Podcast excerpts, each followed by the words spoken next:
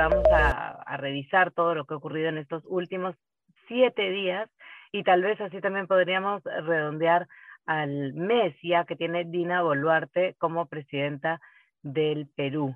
Vamos a revisar un poco lo que está sucediendo con las protestas, estas protestas que eh, terminaron tras la tregua de fin de año y, fiestas, básicamente por un tema de eh, comercial, ¿no? Por las ganas que tenía la gente de trabajar y de no tener esa pausa durante el inicio del año.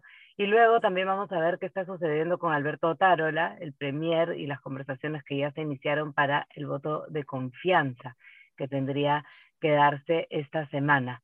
Para terminar un poco lo que sucede en el Congreso de la República, ¿no? Varias comisiones, comisión de fiscalización, también lo que se está trabajando en torno a las reformas políticas y a lo que va a suceder antes del segundo voto para este adelanto de elecciones que se tendría que dar también a partir de la próxima legislatura. Entonces, comenzamos con las protestas que em, se han dado, pero sin embargo se sienten sobre todo en el sur, ¿no? Hay ahí mucha más fuerza en contra de Dina Boluarte y con estos pedidos de, eh, Asamblea Constituyente, adelanto de, elecciones y la salida de este gobierno, incluso la, la, libertad de Pedro Castillo, ¿no? ¿Qué les parece? ¿Que han tenido la fuerza que se, que se sentía, que se creía, que se temía en todo caso? Enrique. Sí, em, a ver, yo lo que me parece clave es revisar los cálculos de movilizados. Eh, la protesta de finales de año, con un saldo trágico que ya conocemos, eh, tuvieron un promedio de 18 mil movilizados en todo el país por día, con un pico de 40, 40 y pico mil. Y estas, el primer día, el 4 de enero, tuvieron aproximadamente, según el, eh, Viceministerio de Gobernanza, en coordinación con la inteligencia policial, alrededor de 13.000 movilizados, un poquito menos, y el segundo día, el 5 de enero, fueron 5.400. Ayer aparentemente puede haber subido eh, con los hechos de Puno, ¿no? En algo, pero igual estamos hablando de protestas básicamente con baja capacidad de convocatoria. Tienen un impacto en términos por supuesto, de la destrucción al daño, al daño a la propiedad privada y pública, los activos estratégicos, los bloqueos de carreteras, etcétera, etcétera. Los heridos, lamentablemente, ayer también en Ilave, que hay que recordar, bueno, en Ilave fue linchado un alcalde también asesinado hace algunos años. Em, entonces, yo creo que es muy importante, por ejemplo, comparar lo que fueron las protestas en su momento contra el gobierno de Manuel Merino, donde se llenaba la Plaza San Martín regularmente con más de 25 mil personas. Las protestas eh, se reproducían en Cusco y en otras ciudades con movilizaciones que largamente pasaban las 10 mil, 15 mil personas.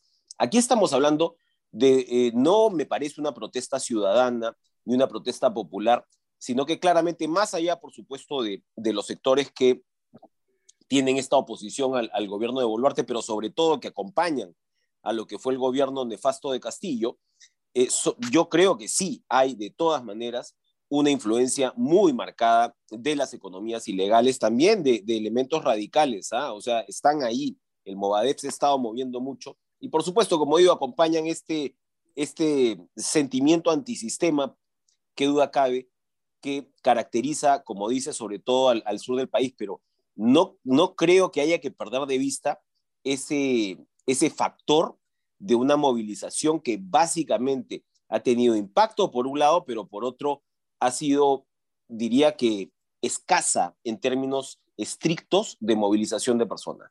Carlos, ¿y tú crees de alguna manera que lo que está sucediendo es todavía un poco la resaca de lo de Pedro Castillo y toda esta organización que probablemente tuvo en estos eh, comités, eh, reuniones descentralizadas que se daban con los prefectos, o esto ya ha cambiado de, color? Yo creo que sin duda eh, el nefasto gobierno de Pedro Castillo no solo que destruyó el aparato estatal, sino que nos ha dejado inoculado un polvorín. Y ahí tiene que ver con el IFENATE, tiene que ver con los subprefectos, con los prefectos, y también tiene que ver, por eso no es coincidencia que el viernes pasado hubo desmanes en Puno con 16 heridos, cuatro de ellos policías. La presencia, obviamente, de Evo Morales, que también se está entrometiendo en asuntos internos del Perú con esta narrativa radical, ¿no? Y eh, el comercio, el viernes último, eh, nos presentó un informe de investigación bastante interesante, donde hay 27 visitas de 12 operadores de Evo Morales y uno, el más importante, es el que entonces fue el subviceministro de descolonización, ¿no? Cecilio Ilazarca. Estos personajes tienen mucho que ver con lo que ha pasado en Puno, pero más allá de la capacidad de convocatoria, que ya lo explicaba muy bien Enrique, la agenda de ellos es una agenda incompatible con cualquier eh, diálogo, ¿no? Lo que ellos están pidiendo de inmediato es la renuncia de Dina Boluarte, están pidiendo la disolución del Congreso y están pidiendo una asamblea constituyente. Tres puntos que no están en el mediano plazo de la transición, porque Dina Boluarte hoy cumple exactamente un mes, porque se cumple un mes del autogolpe de Estado de Castillo y de la juramentación de ella, en esto que ha sido simplemente una transición constitucional. La vicepresidenta de la fórmula ha tomado por mandato de la Constitución la presidencia de la República. Así que esta narrativa de que el que dio el golpe de Estado fue el Congreso es absolutamente mentirosa y que Dina Boluarte está liderando una dictadura cívico-militar también es otra mentira del tamaño de la irresponsabilidad de estos intrusos bolivianos que se están metiendo al terreno peruano. Así que sí me parece que hay un ala radical, pero yo creo que estas protestas van a durar en tanto las economías regionales puedan soportarlo, porque también hay un grueso de la población que no es la que sale a marchar, que vive del día a día. Vamos a ver qué tanto van a resistir. Con, hay una, sencillamente un, un, acápite, con una Bolivia que está de cabeza, es decir, donde estás deteniendo arbitrariamente a una autoridad como la de Santa Cruz, donde eh, la estrategia, entre comillas, del gas, recordemos que para Perú Libre la gran billetera del país es Camisea. Bueno, se sabe que Camisea puede acabarse en el año 2040, es decir, no tenemos el gas que se cree que se tiene y además Bolivia ha dejado de exportar porque se acabaron los yacimientos, se acabó la, inversión. Le queda un año eh, por delante muy difícil a Bolivia, donde además Evo Morales está en conflicto con eh, el, el, ala que actualmente está en el poder del MAS. Entonces, bueno, menudo ejemplo, ¿no? Menudo ejemplo eh, el que están mirando si es que en todo caso le hacen, digamos, la comparsa a Evo Morales. Bueno, pero uno pensaría que en Bolivia Evo Morales de alguna forma, en fin, tiene la fuerza de siempre, no voy a decir que se ha debilitado, pero lo increíble es que comience a tenerla en el sur del país y que esto pueda escalar, ¿no? Geográficamente, digamos. Ahora Puno, entonces parece que no es una coincidencia que está mucho más movilizado que el resto del país. Pero ¿qué sucede si esto se va contagiando? Sobre todo con personajes que ahora están en silencio como Antauro Humala, que también debe estar jugando sus cartas y sobre todo deben estar planeando la estrategia hacia las elecciones adelantadas, ¿no? Del 2024. Sí, yo creo que Antauro Humala eh, me da la impresión que no quiere inmiscuirse en estas protestas post-castillismo, porque precisamente quiere diferenciarse para presentarse como una alternativa en las elecciones del 2024, ¿no? Ahora, ambos son radicales, ambos están con esta narrativa de refundar el Estado, ¿no? Este, eh, como que si una constitución, este, como si fuese una varita mágica, va a solucionar los problemas fundamentales que se desatendieron en los 497 días del gobierno de Pedro Castillo. No se hizo absolutamente nada para solucionar los problemas del día a día de los peruanos. Al contrario, lo que se ha hecho es inocular estas eh, narrativas que son básicamente insurreccionales, ¿no? Porque lo que están pidiendo, incluso eh, TikTok, que se ha convertido en la red social, al parecer, más activa de los protestantes del sur, están hablando de un federalismo, de una secesión, ¿no? Eh, casi como que quisieran ser una república independiente. Eh, yo creo que el, el, gran reto... No tiene mucha base esa discusión, ¿no? O sea, son pocas las voces que lo están diciendo, pero por eso te decía, de aquí al 2024, y además con una intención de voto para un Antauro Humala, eh, por ejemplo, que no es baja, ¿no? Estamos hablando de unos 18 puntos en intención de voto algo así como lo que tuvo eh, Pedro Castillo en la primera vuelta del año pasado, ¿no? Pero yo creo que los peruanos creo que debemos sacar una lección muy clara de lo que nos ha pasado el año pasado, ¿no? Este, ya hemos probado qué significa elegir a un improvisado, a un tipo que no estaba preparado ni para robar, que no tenía equipo, que además ni siquiera tenía eh, una conciencia clara de qué era ser presidente, qué era estar en Palacio de Gobierno al mando de un país como el Perú, ¿no? Eh, y cuando escuchamos a Antauro Humala, nos da la impresión que hemos retrocedido dos siglos, ¿no? Eh, y no hay ninguna propuesta seria, no hay ninguna propuesta factible, viable, no hay ninguna visión de país medianamente eh, aterrizada a la realidad, ¿no? Sí, pues pero estamos bien partidos, ¿no? Y de hecho a eso vamos con el segundo tema. Al final eh, está Alberto Tarolas conversando con, con, las diferentes bancadas y ha hablado de bancadas democráticas, ¿no? Como la de Fuerza Popular, y de alguna forma se ha visto también mucho más cercano a la derecha, ¿no? ¿Cómo está trabajando desde ese punto de vista el, gobierno, ¿no? Dina Boluarte, eh, como lo hemos dicho ya, es, un poco la, la, razón también de estas protestas, ¿no? La posibilidad de que renuncie, que se vaya, y sin embargo tenemos a su gobierno trabajando hacia la representación nacional con eh, inteligencia o no, eh, Enrique? Yo, yo creo que es con, con instinto de supervivencia, más allá, por supuesto, de las limitaciones que pueda tener la presidenta de la República y evidentemente probablemente la, la, eh, lo que no se esperaban en términos de la salida demencial de Pedro Castillo, de cómo se eyectó él mismo del poder. Mm. Creo que hay un instinto de supervivencia. Lo más fácil, por supuesto, es decirle, bueno, se derechizaron, pero también, como dice eh, Carlos, pasaste, ella era parte de la fórmula de Castillo, a ella la eligen con Castillo, la sucesión constitucional se ha dado, ella sigue siendo el mismo gobierno en términos estrictos. No hay duda de eso. O sea, está clarísimo, pero claramente quien era el oficialismo ha pasado a ser una oposición furibunda, literalmente, de un día para otro. Y eso es porque han perdido el poder.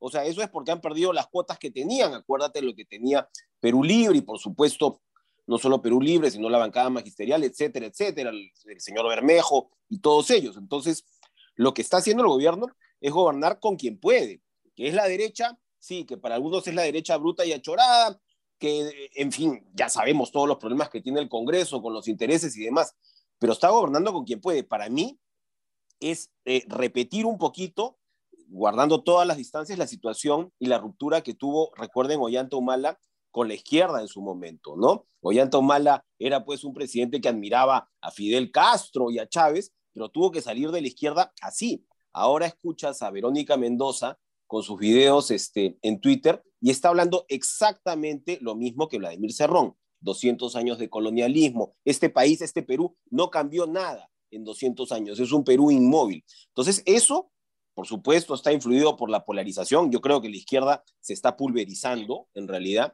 Hay figuras interesantes, mira, voces interesantes como Richard Arce, que están solas y que están diciendo, ojo con lo que está pasando con la izquierda. Eh, y yo creo que lo que está ocurriendo es eso, es finalmente un instinto de supervivencia donde de un día para otro la oposición ha pasado a acompañar al oficialismo y quien era el oficialismo ha pasado a la más furibunda oposición.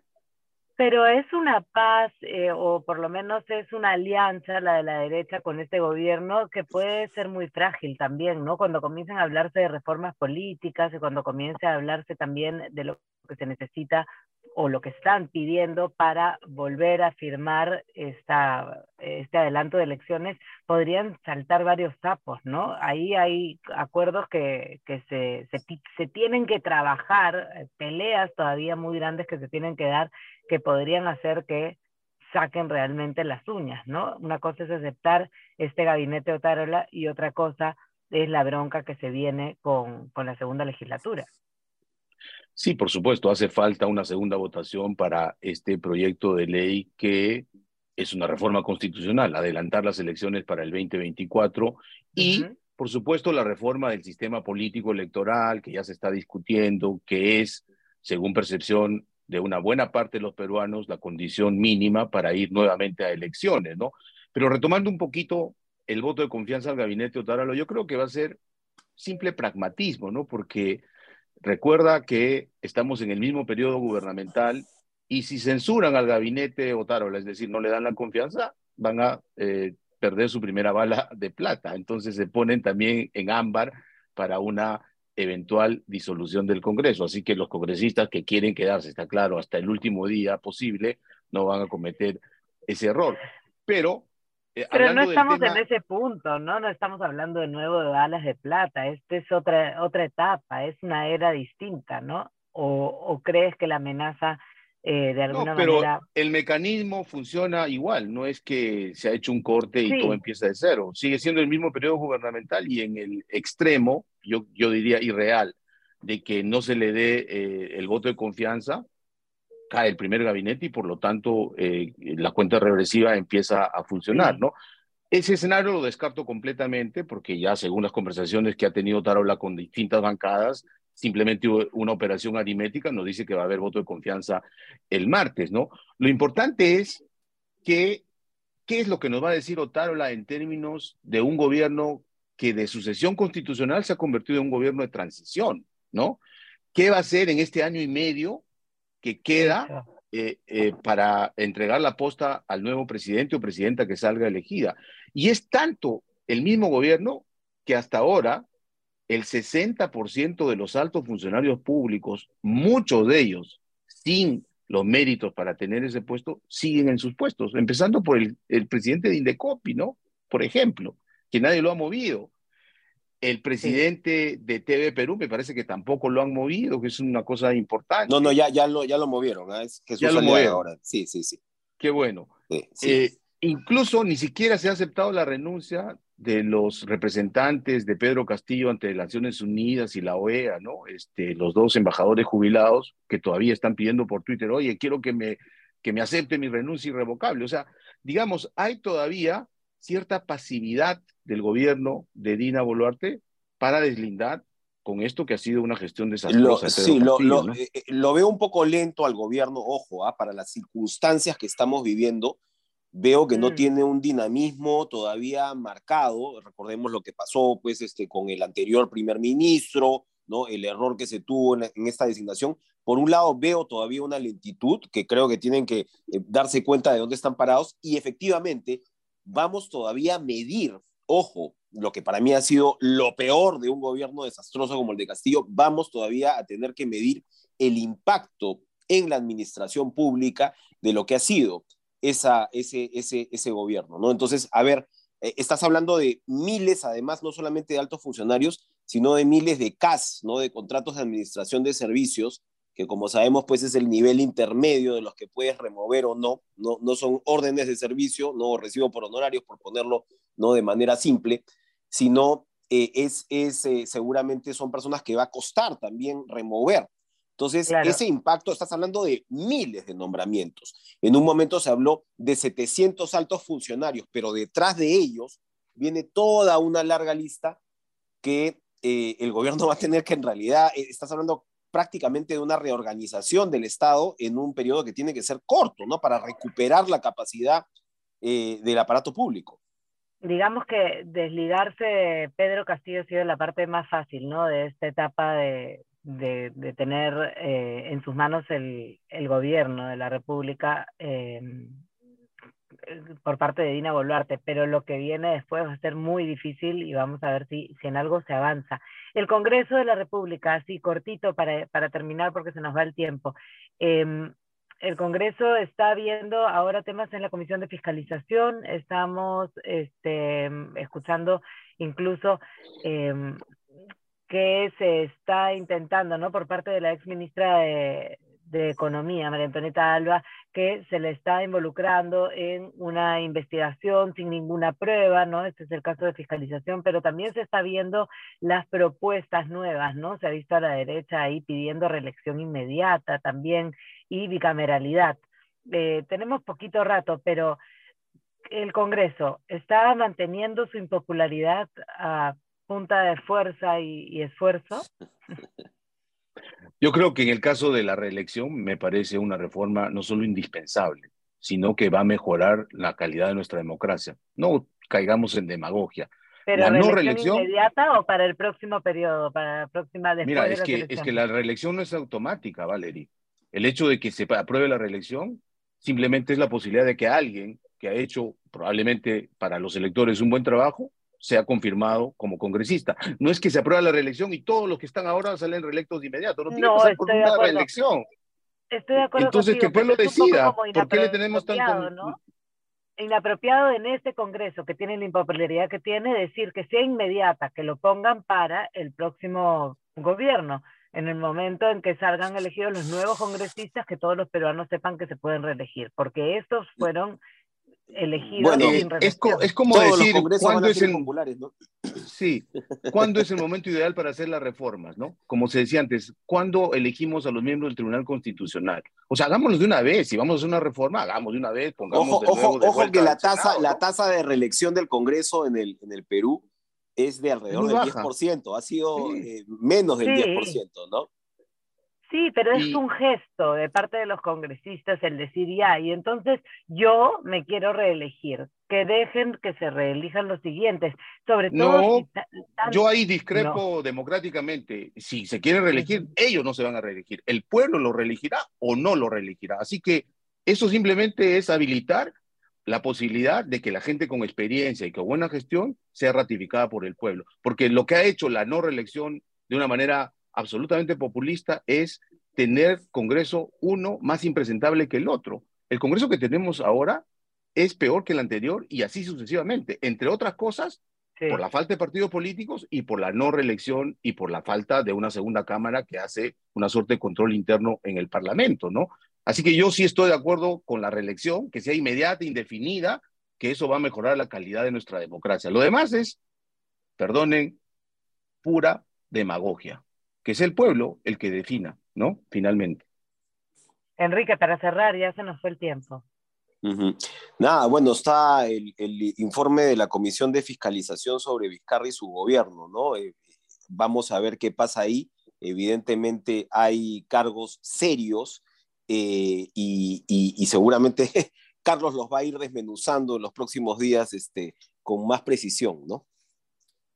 Sí, pues, sí es un informe que tiene 471 páginas, creo que la Comisión de Fiscalización hizo, mira, 34 sesiones ordinarias, 10 extraordinarias, algunas reservadas, escuchaba muchísimos testigos, este, analistas y protagonistas de esto, y hay dos eh, niveles de responsabilidad, el nivel político, que puede terminar en una sanción de inhabilitación por 2, 5, 10 años, dependiendo de la gravedad de cada responsabilidad, y hay un nivel de responsabilidad administrativa, incluso penal, que ya lo va a dilucidar, investigar probablemente el Ministerio Público previo filtro de la subcomisión de acusaciones constitucionales. Pero en líneas generales queda claro que la gestión eh, de la pandemia en el gobierno de Vizcarra ha sido desastrosa, desastrosa. Eh, somos campeones mundiales en todo en el mundo.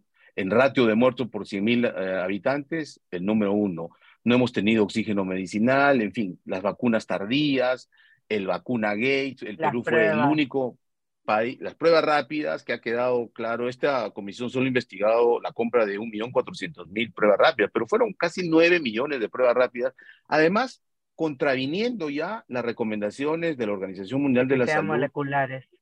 Por supuesto, ¿no?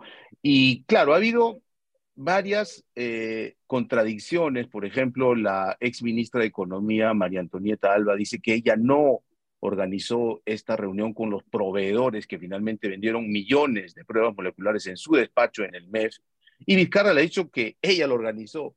Incluso la ex ministra de eh, Salud y Nostros ha sido categórica, ha dicho que le quisieron utilizar, que ella presentó un plan con eh, pruebas moleculares, que además había la posibilidad de llave en mano de proveedores que vendían eh, no solo las pruebas, sino los laboratorios para procesarlas, etcétera, y que por eso renunció, porque ella no iba a avalar esto que a primera impresión parece un negociado, ¿no? Y que nos ha traído, quizá no, ellos no previeron la magnitud de la pandemia y son 200 mil peruanos que ya no están, una parte importante de ellos, por esta pésima gestión del Vizcarrato, ¿no?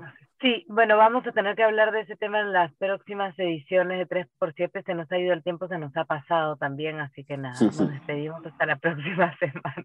Adiós. nos vemos el próximo sábado. Buen fin de semana. Chao.